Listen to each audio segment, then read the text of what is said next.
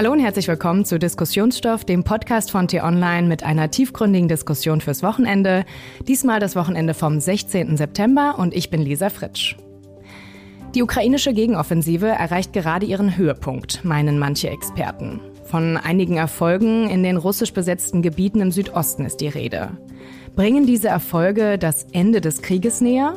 Ist Putins Armee jetzt am Ende?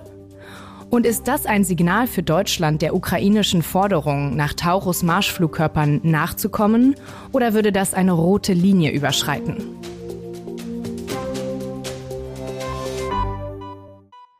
Und diese Folge gibt es jetzt auch als Videopodcast auf T-Online und YouTube zu sehen. Den Link dazu finden Sie in der Folgenbeschreibung. Und für die Diskussion begrüße ich zum einen T-Online-Chefredakteur Florian Harms. Hallo liebe Lisa und liebe Hörerinnen, Hörer, Zuschauerinnen und Zuschauer. Und zum anderen unseren stellvertretenden Politikchef bei T-Online und Ukraine-Experten Daniel Mützel. Hallo ihr beiden. Ja, die ukrainische Armee hat in den vergangenen Wochen bei ihrer Gegenoffensive einige Erfolge erzielen können. Was ist ihr genau gelungen und warum genau jetzt, nachdem es ja so lange keine Fortschritte gab? Also es gab eigentlich seit äh, drei Monaten immer mal wieder Fortschritte. Es waren immer kleine Fortschritte. Tatsächlich ist es jetzt so, dass es laut Einschätzungen ähm, vieler westlicher Experten in den letzten paar Wochen tatsächlich mehr passiert ist, nicht im Sinne von Geländegewinnen, sondern dass äh, den Ukrainern es zum Beispiel gelungen ist, zum einen diese, diesen sehr umkämpften Ort Robotine in der Südukraine zu erobern und zum anderen, dass sie nicht nur sagen diese ersten vorgelagerten Verteidigungslinien ähm, durchbrochen haben, sondern auch die erste Hauptverteidigungslinie, die sogenannte Surovikin-Linie, benannt nach dem damaligen äh, russischen Oberbefehlshaber für alle Ukraine-Operationen, Sergei Surovikin, der mittlerweile in Ungnade gefallen ist bei Wladimir Putin. Aber diese Hauptverteidigungslinie, die gilt als besonders gut geschützt, ähm, dreischichtig, also besteht aus drei Elementen, Panzergräben, Drachenzähne, also diese dreieckigen Betonklötze, die gepanzerte Fahrzeuge aufhalten sollen und eben den Kampfstellungen. Und da soll jetzt ähm, südöstlich dieses Ortes Rotine, der erobert wurde, dort sollen die Ukrainer eben jetzt entscheidend weitergekommen sein. Aber nochmal, wenn man jetzt ein Maßband anlegen würde, ähm, ne, seit Beginn der Offensive sind zehn Kilometer auf dieser Achse erobert worden. Also zehn Kilometer konnten die Ukraine in tiefes Raumes vordringen. Das ist bei einer Frontlinie von über 1000 Kilometer nicht viel. Das ist, wie gesagt, die Hauptachse. Dann gibt es noch zwei weitere Achsen. Eine zweite größere, die ist bei Velika Novosilka. Das ist im Süden von Donetsk. Da passiert aber seit Wochen relativ wenig. Da sind auch ungefähr zehn Kilometer seit Anfang Juni erobert worden. Und die dritte Achse der Offensive ist Bachmut. Da passiert aktuell auch nicht so viel, wobei das ist eher auch dazu gedacht, russische Truppen sagen, zu binden. Das ist nicht wirklich dazu gedacht, da durchzubrechen. Vielleicht als Zwischenbilanz kann man wohl sagen, es sind jetzt drei Monate hart gekämpft worden. Es gab eine Zeit lang recht viele pessimistische Stimmen, vor allem im Westen. Das hat jetzt so ein bisschen wieder gelockert. Also jetzt gab es kürzlich in der äh, Washington Post, war das glaube ich, ähm, wurde ein amerikanischer Geheimdienst offizieller zitiert mit, es bestehen noch die Chance von 40 bis 50 Prozent auf einen Durchbruch. Ich finde solche Zahlenspiele immer ein bisschen unseriös. Deswegen, es gibt andere Leute, die sagen, ja gut, also der Kulminationspunkt der Offensive ist bald erreicht. Ähm, sind vielleicht noch ein paar Wochen drin, wo wirklich gekämpft werden kann. Im Übrigen liegt es weniger daran, dass das Wetter sich bald ändern wird. Ähm, das wird sowieso irgendwann kommen, Oktober, November. Ich war im vergangenen Jahr, war ich auch im November da, habe gesehen, was für ein Schlamm da überall ist, wie man mit Fahrzeugen da eigentlich kaum mehr durchkommt. Aber nee, es ist viel mehr der Faktor, ja, Offensivkapazitäten der Ukraine. Wie viel ist da eigentlich noch da? Wenn ich nochmal erinnere, was das Hauptziel dieser Offensive ähm, gewesen ist, was man, glaube ich, mittlerweile sagen kann, ist den Landkorridor zwischen der Krim und Russland zu durchbrechen, damit die russische Front eben zweigeteilt wird und es für die Russen umso schwieriger wird, das besetzte Gebiet zu verteidigen. Und da sind halt die Einheiten, die dafür vorgesehen worden sind, A, den Durchbruch zu erreichen und B, dann erst in die Tiefe des Raumes vorzurücken. Du brauchst ja Kräfte, die die Verteidigungslinie brechen können und dann brauchst du weitere Kräfte, die da vorstößen können, die die Flanken absichern können und die dann wirklich durchgehen können. Und da die ersten Einheiten das nicht geschafft haben, also das 9. Armeekorps, das war wohl dafür zuständig. Die ersten ukrainischen Einheiten meinst du jetzt? Die ersten ukrainischen Einheiten, genau, mhm. im, in Zaporizhia Anfang Juni. Musste irgendwann das 10. Armeekorps nachrücken, das eigentlich dafür da war, Flanken zu sichern, ähm, den Vorstoß abzusichern. Also es wurden sehr viele Einheiten verbraucht, es gab sehr hohe Verluste und jetzt muss man eben gucken, und das kann wirklich keiner beantworten, da kann man nur auf Schätzungen zurückgreifen, wie sehr ist die Ukraine noch in der Lage, wirklich Offensivoperationen zu führen. Also ähm, zusammengefasst gesagt, du sagst jetzt, dieser Wechsel auf Herbst-Winter wird jetzt nicht unbedingt ähm, so einen großen Einfluss auf den Krieg haben. Das wird sicher auch einen Einfluss haben, weil da gibt es auch schon wieder Diskussionen darüber, wie sehr. Es gibt Leute, die sagen, im Süden äh, der Ukraine ist es ohnehin viel schockender als jetzt zum Beispiel im Osten Donetsk oder in, in Kharkiv. Ähm, das kann man so oder so beurteilen. Sicherlich wird das ähm, das Kampfgeschehen auch ein Stück weit verlangsamen. Natürlich, wenn du nicht vorankommst mit äh, gepanzertem Equipment, dann wird es ähm, das verlangsamen. Auf der anderen Seite ist es ja so, dass die Ukraine ihre Taktik geändert hatte. Die hat ja anfangs versucht, mit schweren Brigaden diesen Vorstoß äh, zu schaffen, also ja, viel mit westlichem Gerät, Leopard 2 Panzer, amerikanische Bradley Schützenpanzer. Das schlug fehl und zwar ziemlich, muss man sagen, es hat hohe Verluste. Und dann ist man ja dazu übergegangen, eher na, den Kampf zu führen, den man besser kannte und den man vorher auch geführt hat viel mit Artillerie, ähm, mit kleineren Stoßtrupps, also mit kleinen Infanteriegruppen. Und entsprechend hat sich ja die Offensive sowieso schon damals sehr verlangsamt. Insofern, diese Art der Kriegsführung kann man sicherlich auch weiter im Herbst führen. Wie weit, das kann ich nicht beurteilen. Ich glaube, es wird es ein Stück weit verlangsamen, aber die Ukrainer sagt, wir werden auch im Winter weiterkämpfen. Mhm. Und wenn es dann sowieso der Bodenfrost wieder kommt und die Wege wieder gehärteter sind, dann könnte es theoretisch vom Wetter jetzt her rein wieder zu auch ähm, gepanzerten Vorstößen kommen. Aber wie gesagt, es hängt halt vor allem daran, wie ist die ukrainische Armee überhaupt noch in der Lage, solche Angriffe zu planen und wie viele Leute hat sie überhaupt noch, das eben durchzuführen. Ähm, Daniel, du meintest gerade, dass ähm, die Ukrainer während ihrer Gegenoffensive so ein bisschen auch die Strategie geändert haben, dass sie auf kleinere Geschütze ähm, ja, vertraut haben. Hat das denn auch einen Einfluss darauf, da, welche Waffen jetzt aus den USA oder anderen Partnerländern geliefert wurden in die Ukraine? Na, die Ukrainer sagen ja immer wieder, dass sie vielfältige Waffen brauchen. Und bei uns in der Diskussion sind das gegenwärtig die Marschflugkörper wie Taurus beispielsweise. Sie brauchen aber noch viel mehr das, Daniel, was du gerade beschriebst mit diesem schrittweisen Vorstoß, das führt ja auch dazu, dass man zum Beispiel Minenräumgeräte braucht, damit dann überhaupt im Rücken dann weitere Truppen nachrücken können. Die brauchen die auch dringend, die Ukrainer. Und um all das bitten sie auch seit Monaten. Das ist nun nicht so groß in den Schlagzeilen. Und über alles gesehen kann man wahrscheinlich schon vereinfachend sagen, es herrscht an allem Mangel an jedem Material. Die brauchen immer noch mehr, weil dieser Krieg so fürchterlich ist und weil diese russischen Stellungen eben so stark befestigt sind. Daniel, du hast es gerade erzählt mit diesen dreifach gestaffelten Verteidigungslinien. Aber das, äh, was sicherlich am meisten fehlt, ist gut ausgebildetes Personal. Also Militärs, Soldaten, die wirklich über einen langen Zeitraum kämpfen können in diesem fürchterlichen Krieg. Und das macht es dann eben auch so tragisch aus ukrainischer Sicht, man ist jetzt eigentlich in der Position, dass man versuchen will, einen entscheidenden Gegenangriff zu lancieren und die Russen zurückzutreiben. Und man bekommt ja viel Unterstützung an Waffen und Material aus dem Westen.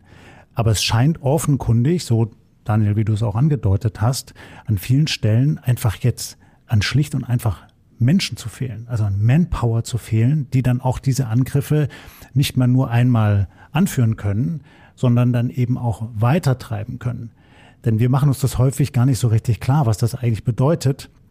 Wenn man irgendwo mal vorgestoßen ist, ist das ja nicht damit getan, sondern dann beginnt die eigentliche militärische Arbeit, so fürchterlich das auch ist, eben nachzukommen, nachzulegen, weiter vorzustoßen. Und kaum ein Soldat kann das wochenlang immer nur in diesem Kampfgefecht machen. Da braucht es auch einen Austausch von Kräften. So. Und wenn ein Land wie die Ukraine dazu dann eben nicht mehr in der Lage sein sollte, dann wird das wirklich kritisch. Ja, vielleicht einfach nur als Zusatz, äh, du hast die Minen angesprochen. Das ist etwas, was einfach alle unterschätzt hatten. sowohl die Ukrainer als auch der Westen. Annalena Baerbock hat jetzt bei ihrem Besuch, äh, nach ihrem Besuch in Kiew jetzt auch nochmal äh, das Thema angesprochen. Sie hat von einem Minengürtel so groß wie Ostdeutschland gesprochen. Es gibt Schätzungen, dass da Millionen von Minen hinverlegt wurden. Antipersonenminen, Antipanzerminen und dass teilweise auf einem Quadratmeter fünf Minen kommen. Und das erklärt eben auch diese langsam und stockend verlaufende Offensive, Florian hat es angesprochen, fehlendes Minenräumgerät. Wir erinnern uns auch die, an die Bilder Anfang äh, Juni, wo ja, Minenräumgeräte platt gemacht wurden oder selber in die Minen gefahren sind oder von Drohnen attackiert wurden. Es ist einfach zu wenig Equipment da. Und diese Minen führen ja zu fürchterlichen Verletzungen. Das ist hier auch gar nicht so in den Schlagzeilen so groß äh, wiedergegeben worden im Westen. Da heißt es dann, so und so viele Menschen sind gestorben, vielleicht bei einem Angriff. Viele werden brutalst verletzt, verlieren Gliedmaßen, verlieren ihr Augenlicht, ähm, sind auf ihr ganzes Leben hin gezeichnet von diesem fürchterlichen Krieg. Und das ist auch eine Aufgabe, die die Staatlichkeit in der Ukraine leisten muss. Was macht man mit solchen Veteranen, ja, die dann von einem Tag auf den anderen wirklich eine schwerste Verletzung davon tragen? Und wenn das immer mehr sind, dann macht das ja auch was mit einer Gesellschaft. Dann verändert sich vielleicht auch der Blick auf diesen Krieg. Ja, genau. Und ähm, neben Munition braucht man in dem Zusammenhang eben auch krank, also gesundheitliche Versorgung, ähm, die auch einen großen Teil ausmacht. Ähm, Daniel, du hast gerade schon den Besuch unserer Außenministerin Annalena Baerbock angesprochen. Sie war ja am Montag das vierte Mal seit Kriegsbeginn in Kiew und dabei ging es eben auch um die Lieferung der Marschflugkörper des Typs Taurus, die du schon angesprochen hast, Florian ähm, die die Ukraine ja schon seit längerem fordert. Und ähm, zu diesem und auch zu dem Luftverteidigungssystem Iris sagte Außenministerin Annalena Baerbock Folgendes. Das sind hochmoderne Systeme, wo wir von Anfang an gesagt haben, wir wollen Dinge nicht nur versprechen, sondern wir müssen auch dann dafür sorgen, dass die Munition da ist, dass diese Geräte auch in Einsatz kommen können. Dass das nicht automatisch der Fall ist, das haben wir bei anderen Lieferungen gesehen, dass Systeme nicht äh, mit anderen sofort äh, integriert arbeiten können und bei diesem anderen so hochmodernen System, nämlich den Taurus Marschflugkörpern, die über eine lange Reichweite gehen, ist es für uns eben auch so wichtig, dass wir alle Details Details klären, bevor wir Dinge final versprechen. Also, liebe Lisa, das ist eine totale Worthülse von Frau Baerbock. Das, was sie gerade gesagt hat, bedeutet nichts. Das ja. ist eine reine Ausrede. Ja. Natürlich könnte Deutschland diese Taurus-Raketen sofort liefern. Es sei denn, Daniel, du weißt es besser und korrigierst mich. Aber wir hören eben aus dem Kanzleramt, dass man das gegenwärtig nicht will. Scholz will das gegenwärtig nicht liefern, weil er befürchtet, dass die Ukrainer diese Waffen einsetzen würden, um auch russisches Staatsgebiet zu attackieren. Und das könnten die, weil die 500 Kilometer weit reichen. Also es ist eigentlich fast schon eine Lüge, die hier verbreitet wird, wenn man naja, sagt, nicht Details eine Lüge, aber klären. Sie redet drumherum um den heißen Brei. Sie versucht irgendwie eine Ausflucht zu finden, die dann hoffentlich den Fragesteller da zufriedenstellt. Mm, sie wissen eigentlich, wie weit die Marshallkörper Man weiß es ziemlich können. genau, man könnte sie liefern, man will es aber aus politischen Gründen im Moment noch nicht. Also das ist die Frage. Wir haben ja auch berichtet unter Berufung auf SPD-Kreise, dass eine Zusage irgendwann anstehen könnte und es gar nicht mehr so lange dauern würde. Aber du hast natürlich vollkommen recht in der sagen gegenwärtigen Ausfertigung dieser Marschflugkörper, also ohne Reichweitenbegrenzung, will das Scholz offenbar nicht. Deswegen ähm, und darüber hatten wir auch berichtet, hat er sich vom Bundesverteidigungsministerium eine Vorlage organisieren lassen von der Luftwaffe, wo alles Mögliche drinsteht, Verfügbarkeit, Wirksamkeit, Risiken ähm, dieser Waffensysteme und ähm, es scheint eben, andere Medien haben auch darüber berichtet, eben so zu sein, dass ähm, man jetzt von der Industrie sich so eine Reichweitenbegrenzung einbauen lassen möchte. Ähm, womöglich liegt es daran, dass es noch so lange dauert oder länger dauert als bisher, aber ähm, man muss natürlich trotzdem die Frage stellen, äh, was steckt da dahinter? Also da, da steckt ja ein Misstrauen dahinter gegenüber der Ukraine, dass sie Waffen gegen russische Ziele, also Ziele tief im russischen Hinterland einsetzen würde. Das hat sie natürlich schon getan. Nicht deutsche Waffen, aber sie hat bereits russisches Gebiet angegriffen. Das tut sie aber auch schon seit über einem Jahr, schon seit anderen Vierteljahren. Also da kann man, da kann jeder und jeder mal zu Hause nachschauen und googeln, wie ähm, lange zurück schon einfach die, die Ausweitung des Krieges auf russisches Gebiet de facto schon stattfindet. Also ob das jetzt Grenzgebiete in Belgorod ähm, oder in Krasnodar oder in anderen russischen Grenzgebieten sind, Munitionsdepots, russische Stellungen ähm, oder eben, was wir jetzt eben seit ein paar Monaten sehen, auch Angriffe auf Moskau oder auf andere Städte, auf Flugfelder. Von wo aus auch, man muss ja auch, das darf man ja nie vergessen, das sind ja keine ähm, beliebigen Ziele, beliebigen Angriffe auf, auf irgendwelche, auf zivile Ziele, auf andere, das sind in den allermeisten Fällen werden russische Militäreinrichtungen angegriffen. Es werden ähm, Flugzeuge, Flugfelder wo, angegriffen, wo Flugzeuge drauf sind, die wiederum Raketen auf ukrainische Städte ähm, abschießen. Insofern ähm, läuft das unter Notwehr. Es gibt natürlich auch die durchaus umstrittenen Drohnenangriffe, die dann in dieses Moskauer Bürogebäude ähm, zu Schäden geführt haben. Also ob da jetzt Drohnen reingeflogen sind oder ähm, sagen Drohnenteile, weil sie von der russischen Flugabwehr abgeschossen wurden. Ähm, das weiß man so genau nicht. Aber wenn ich da einmal einhaken darf, Daniel, denn was man hier doch sieht, ist, dass die westliche Strategie hinkt.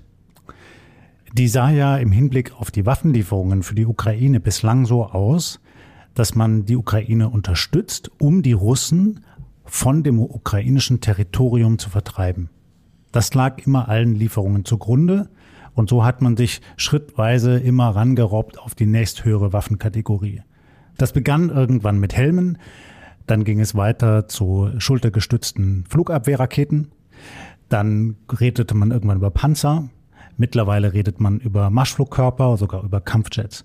Zugrunde liegt dem aber immer die Annahme, dass die Ukraine das militärische Gerät eigentlich nur einsetzt, um die Russen zurückzutreiben bis ein Zentimeter hinter die Grenze. Und dass das aber angesichts eines Krieges, der so eskaliert wie dieser hier, illusorisch ist, das ahnt man jetzt, aber man handelt noch nicht danach. Und das bringt dann eben auch den Bundeskanzler in diese Bredouille dass er jetzt diese Forderung bekommt, wir brauchen jetzt äh, Marschflugkörper, dass auch viele deutsche Politiker das unterstützen und sagen, die Ukraine braucht das, um sich verteidigen zu können, um diesen Gegenangriff zu führen. Und er ja aber eigentlich auf einer ganz anderen Grundlage entscheidet, nämlich nur das geben zu wollen, was hilft, um die Russen da rauszutreiben und kein Punkt mehr. Wenn es aber so ist, wie Daniel gerade es beschrieben hat, dass die Russen natürlich auch von ihrem eigenen Staatsgebiet aus die Ukraine angreifen, und jede Nacht Drohnen rüberschicken, die auch dann Zivilisten töten in der Ukraine, dann kann das so ja gar nicht mehr funktionieren. Und in dieser Bredouille sind die westlichen Staatschefs gerade und da kommen sie schwerlich raus. Ich glaube, dieser Punkt, bevor wir gleich weitermachen, ist wirklich ein Knackpunkt in der ganzen Diskussion. Und ähm, dabei noch ein kurzer Hinweis in eigener Sache. Denn wenn Sie keine Folgen unseres Diskussionsstoff-Podcasts verpassen wollen, abonnieren Sie diesen gerne auf Spotify, Google Podcasts, Apple Podcasts oder der App, mit der Sie Podcasts hören. Und hören Sie dort auch gerne in unseren Nachhaltigkeitspodcast Grünes Licht rein. Da gibt es einfache Alltagstipps, um etwas nachhaltiger zu leben. Und wenn Sie eine Frage oder Anmerkung haben, hier auch für die Diskussion vor Ort, können Sie uns gern schreiben an podcasts.t-online.de, Podcast mit Mehrzahl S. Genau, und damit zurück zu diesem Punkt, denn ich glaube, das ist wirklich ähm, entscheidend, weil meine Meinung hat sich da auch dahergehend geändert. Wir haben genau um diesen Punkt auch schon mal in der ähm, Folge zu dem Prigoschin-Flugzeugabsturz gesprochen. Und ich war doch sehr überrascht, was Clara ähm, Lipowski uns da in der Folge erzählt hat, dass, wie du auch gerade berichtet hast, Daniel, dass schon seit langem diese Angriffe auf russisches Gebiet stattfinden. Und dass es eigentlich sozusagen normal ist für so einen Kriegsverlauf. Normal ist wahrscheinlich nicht das richtige Wort, aber was ist ähm, da deine Meinung, Daniel, wenn du das bewertest? Weil einerseits kann man natürlich sagen, ja, es gehört zum Kriegsverlauf dazu. Es, es muss mehr und bessere Munition geliefert werden, zum Beispiel auch Taurus-Marschflugkörper. Aber da besteht halt das Risiko, dass ähm, es eine bestimmte Grenze überschreitet. Oder ist das wirklich so eine rote Linie und am Ende ähm, führt das nur zu mehr Eskalation mit Putin? Der Punkt ist doch, das kann man sich ja absichern lassen von den Ukrainern. Zum einen und zum anderen, die Ukraine verfügt bereits über solche weitreichenden Waffensysteme von den Briten und von den Franzosen. Die Briten haben schon vor Monaten Storm Shadow Marschflugkörper geliefert. Die Franzosen haben schon vor Monaten ähnliche Systeme, Skype, Marschflugkörper geliefert. Die werden schon eingesetzt.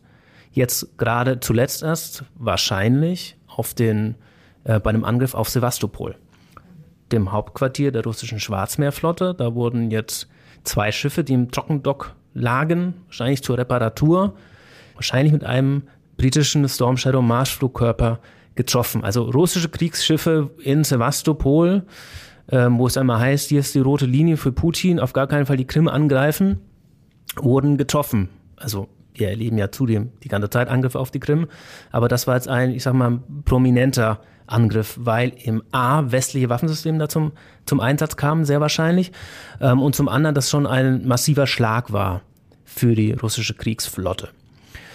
Und insofern ist das ein bisschen schwierig, wenn der Bundeskanzler jetzt ähm, das natürlich nicht sagt, aber so wie das eben verhandelt wird, dass da so ein Misstrauen indirekt formuliert wird. Weil die Franzosen und die Briten haben sich das ja zusagen lassen von der ukrainischen Regierung. Offensichtlich hält sich die Ukraine daran und setzt sie nicht auf russisches Gebiet ein. Also wenn Briten und Franzosen das machen und die Ukrainer geben die Zusage, was haben, was haben die Deutschen für einen Grund daran zu zweifeln, dass es in dem Fall nicht so ist? Die Ukraine, ich möchte auch noch daran erinnern, die ist total abhängig von den westlichen Waffenlieferungen. Und die sagt das auch offen. Der, der, der, der ukrainischen Führung ist sehr bewusst, dass sie sich sowas nicht erlauben kann.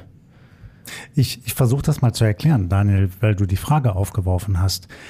Wenn ich die Signale aus dem Bundeskanzleramt richtig verstehe, glaube ich, dass es schon Gründe gibt, die dagegen sprechen, sofort einfach die bestehenden Marschflugkörper an die Ukraine zu liefern. Aus Sicht des Bundeskanzlers, der ja die deutschen Interessen vertreten muss. Ist jetzt nicht meine Meinung, aber es gibt diese Haltung. Und diese Gründe sind zum einen, dass natürlich Deutschland näher an dem Kriegsgeschehen liegt als beispielsweise Großbritannien und Frankreich, auch eine besondere Geschichte hat im Hinblick auf Russland und man all das bedenken muss. Vor allem aber gibt es tatsächlich offenkundig wirklich ein großes Misstrauen gegenüber den Ukrainern. Und das hängt zusammen mit der Sprengung der Pipeline Nord Stream 2. Wir haben ja bei T-Online berichtet, dass es durchaus Indizien gibt, dass das russische Kräfte gewesen sein können. Es gibt aber auch andere Berichte, die darauf hinweisen, dass das vielleicht ein ukrainisches Kommando gewesen ist. Und wenn ich die Signale aus dem Regierungsbetrieb richtig deute, neigt man eher dieser Interpretation zu. Also, dass ein ukrainisches Kommandounternehmen gezielt diese Röhren, die Deutschland ja versorgt haben, noch mit Gas und die man vielleicht auch wieder einsetzen könnte nach einem Krieg, sabotiert haben. Und das ist so ein Grund, wo man dann, glaube ich, wirklich auch in der Bundesregierung sagt, na, hundertprozentig können wir denen nicht vertrauen. Wir wollen die Ukrainer unterstützen. Wir wollen, dass sie sich befreien können. Aber wir haben nicht die Garantie, dass die alles immer auch in unserem Sinne entscheiden. Und dass es auch keine Garantie gibt, dass wenn der Krieg jetzt weiter eskaliert, die Ukrainer vielleicht dann doch irgendwann entscheiden, eben auch mit Marschflugkörpern massiv russisches Gebiet zu beschießen und dann, das ist die eigentliche Sorge im Kanzleramt, so ein Kreml-Despot wie Putin vielleicht doch irgendwann irrational handelt und eben doch irgendwann noch schrecklichere Waffen einsetzt. Also, weil jetzt so viel über Atombomben geredet wurde, da stellen sich dann alle immer so einen Atompilz vor und die Welt geht unter. Es gibt ja noch ganz andere Eskalationsstufen. Man kann eine schmutzige Bombe einsetzen, man kann die in der Luft zünden, einfach äh, sozusagen als Warnsignal. Ja, das würde aber im internationalen Geschehen etwas grundlegend verändern. Das würde unsere Sicherheitsordnung global sprengen. Und diese Befürchtung hat man tatsächlich im Regierungsbetrieb schon. Das ist richtig, ich nehme das auch so wahr, dass diese Nord Stream-Geschichte auf jeden Fall auch Grund zum Misstrauen gibt, obwohl das noch nicht ausermittelt ist und wir wissen es nicht und wir auch äh, anderweitige Recherchen selbst gemacht haben, also Kollegen von uns. Ähm, dennoch, ich glaube, dass ähm, wenn man wirklich so hart sich eine Zusage geben lässt und die hart gebrochen werden würde von der ukrainischen Seite, das größere Problem, sagen wir, gar nicht eine russische Reaktion wäre. Ich glaube nicht, dass man im Kreml jetzt dann atomar eskalieren würde oder mit, mit einer schmutzigen Bombe oder so operieren würde, sondern man würde sich ähm, zurücklehnen und gucken, wie der Konflikt zwischen Deutschland und der Ukraine sich entwickelt, also wie diese zwei Länder sich voneinander trennen würden, weil ein massiver Vertrauensbruch stattgefunden hat. Also ich glaube nicht, dass durch einen Marschflugkörper irgendwo in äh, Russland, den man vielleicht auch mit einer britischen oder einer französischen Waffe machen könnte, dass das dann zu sowas kommen wird. Sicherlich gäbe es irgendeine russische Reaktion, aber ich glaube, der smartere Move aus russischer Sicht wäre ja, diesen Vertrauensbruch geschehen zu lassen. Und deswegen glaube ich, dass die Ukraine da wirklich auf gar keinen Fall, man kann natürlich nie wissen, man kann, man kann sich nur versuchen, sagen, in, in, in das Mindset ähm, äh, von, von, von Ländern oder von Strategen hineinzuversetzen. Ich glaube einfach, das wäre so ein Schuss ins eigene Knie, dass sie das nicht machen würden. Aber ich möchte auch sagen, man kann ja durchaus der Meinung sein, wir vertrauen den Ukrainern nicht, was ich super problematisch fände, aber okay, wenn man diese Meinung hat, dann muss man doch einfach sagen, ich entscheide mich dagegen als Bundeskanzler. Aus den und den und den Gründen. Wir wollen das nicht tun. Aber das, was Scholz macht, ist, er zögert und zögert und zögert. Keiner weiß, warum er zögert. Ja, man kann nur spekulieren. Die Reichweitenbegrenzung, ähm, also geht's doch, also dann, was begrenzen wir auf 200 Kilometer? Mit 200 Kilometer kann man eine ganze Reihe russischer Städte beschießen. Also äh, der Bundeskanzler ist nicht sehr gut darin, sich zu erklären. Da stimme ich dir zu. Ja, aber er kann jetzt auch nicht sagen, oh, wir vertrauen euch nicht, Ukrainer, wenn Nein, die natürlich so, eine Beziehung aufrechterhalten Aber es ist ja schon, und da hast du einen wunden Punkt angesprochen, Daniel, in diesem ganzen Konfliktverlauf immer wieder der Eindruck entstanden, dass man nicht so genau weiß, was Deutschland jetzt eigentlich für eine Position einbeziehen will. Also es hat relativ lang gedauert, bis man sich klar positioniert hat, bis man dann auch in die Ukraine gereist ist. Das hat Frau Baerbock jetzt gerade auch äh, eingeräumt in der Dokumentation, die in der ARD zu sehen ist, sieht man da sehr schön. Und das ist natürlich schon schwierig, ja, wenn immer so ein großes Fragezeichen über Berlin steht. Auch äh, im europäischen Konzert der, der Alliierten ist das schwierig. So. Und damit muss man umgehen. Damit muss man umgehen. Und ähm, ich finde auch, also wenn man in die SPD reinhört, dann kommt dann neben dem Misstrauen, dann kommt noch ein anderes Argument. Ah, wir sind, Deutschland ist sagen, der zweitgrößte Unterstützer der Ukraine. Das stimmt. Aber ich sag mal, das ist nicht ganz Scholz zu verdanken. Das ist zumindest auch dem öffentlichen politischen Druck zu verdanken, der Scholz dann erst zum zweitgrößten Unterstützer der Ukraine gemacht hat. Das zum einen. Und der zweite Punkt ist, den Sozialdemokraten dann äh, gerne machen. Olaf Scholz hat die deutsche Bevölkerung im Blick. Und zwar nicht nur das eine Lager, sondern so auch die, das skeptische Lager. Ja, deswegen muss man da behutsam vorgehen, besonnen und so weiter, die Leute mitnehmen. Und ich frage mich dann immer so, da habe ich ein intellektuelles Problem, die Leute mitnehmen. Die werden doch nicht mitgenommen, indem man nicht mit ihnen spricht, indem man die eigenen Entscheidungen nicht erklärt und das eigene Vorgehen. Ja, also tatsächlich ist es so, Umfragen aktuell, die sagen, die Mehrheit der Deutschen sind gegen eine Tauruslieferung. Aber wenn ich mal an Umfragen erinnern darf ähm, vom Frühjahr, da waren auch die ersten Umfragen gegen Leopard 2 Panzerlieferungen. Und dann hat die Debatte angefangen und da wurden den Leuten wurde erklärt, warum das wichtig ist. Und nach ein paar Wochen gab es eine Mehrheit für die Leopard-Panzer. Beim Taurus haben wir eben nicht so eine Debatte mehr wie damals, aus unterschiedlichen Gründen. Aber ich sag mal, das ist auf jeden Fall, man kann doch die Polit man muss diese politische Debatte führen, man muss den Leuten erklären, warum sind diese Systeme wichtig, warum sie gerade wichtig sind. Es geht ja darum, russische Kriegslogistik hm. zu stören, kaputt zu machen. Hm. Ja, wir reden nicht von Durchbruchswaffen wie Panzern, die dann wieder, wo jetzt viele Leute sagen, was bringt das denn? Ja, wir, die, die, die fahren in die Minen und sind dann kaputt. Ja gut, jetzt haben wir Systeme, wo es eben darum geht, sagen, ähm, russische Nachschublinien zu stören. Also sagen, russische Fähigkeit zu verkleinern, Krieg zu führen. Ja, die Reichweite, darüber muss diskutiert werden. Aber es geht eben darum, also ich, ich nehme doch die Leute nicht mit und ich schaffe doch eher eine weitere Verunsicherung, wenn sagen, der Regierungschef ähm, sich nicht dazu äußert, wo man nie genau weiß, wie, wie meint das denn? Äh, Lisa, darf ich da noch mal was zu sagen oder reden wir dann zu viel? Nee, ist okay. Ja, nur den einen Punkt, weil da können wir einen historischen Vergleich ziehen. Und das ist wirklich dem gegenwärtigen Bundeskanzler Scholz vorzuwerfen, dass er nicht in diese Rolle reinkommt, da stimme ich nämlich Daniel zu, zu führen. Und Krisensituationen erfordern es umso mehr, dass man an der Spitze der Regierung eine Person hat, die wirklich bereit ist, selber voranzugehen, auch ein Risiko in Kauf zu nehmen, sich zu erklären und Entscheidungen frontal zu treffen. Historischer Vergleich wäre A, Willy Brandt, der sich damals entgegen der Mehrheit der deutschen Bevölkerung getraut hat, die Ostverträge zu verhandeln mit dem Kreml, mit der DDR den Ausgleich zu suchen. Dafür gab es keine äh, gesellschaftliche Mehrheit. Die ist erst hinterher gekommen, als man gesehen hat, es kann funktionieren. Die zweite historische Parallele wäre Helmut Schmidt, der im Terrorjahr 1977 wirklich geführt hat. Dort gab es eine große Verunsicherung in der deutschen Bevölkerung wegen der Anschläge der RAF und den Geiselnahmen. Und Schmidt ist hart geblieben, auch gegen viel Kritik bei der Entführung des Arbeitgeberpräsidenten Schleier. Er hat gesagt, nein, wir werden die RAF-Gefangenen nicht freilassen und austauschen gegen Schleier, weil der Staat muss souverän bleiben. Er darf sich nicht erpressen lassen. Es gab ganz viel Kritik an ihm, aber er hat geführt und er hat sich erklärt und er hat sich ins Fernsehen gesetzt und hat erklärt, was er möchte. Und das hat funktioniert am Ende. Das hat die Menschen überzeugt und am Ende gab es den Rückhalt. Und das ist eben etwas, was offenkundig vielen Menschen an dem Bundeskanzler Scholz fehlt. Mhm. Aber vielleicht guckt er ja auf die Merkel-Jahre und ihre, ihren Erfolg so ein bisschen auch und die Beliebtheit wertet zurück.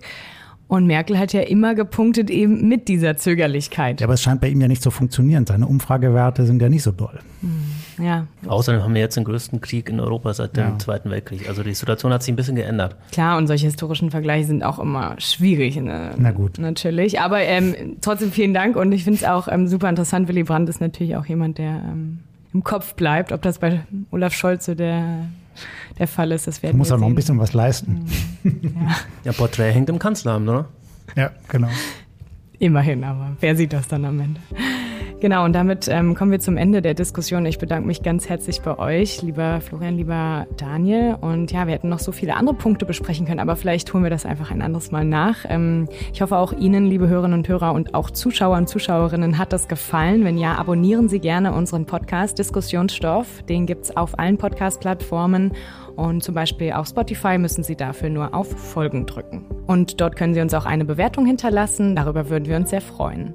Und ja, damit bedanke ich mich fürs Zuhören und Zuschauen und sage Tschüss, bis zum nächsten Mal. Tschüss. Tschüss, vielen Dank fürs Zuhören und schreiben Sie uns doch mal, was Sie auch von dem Videopodcast halten. Dann können wir das vielleicht mal weiterentwickeln. Bleiben Sie uns gewogen.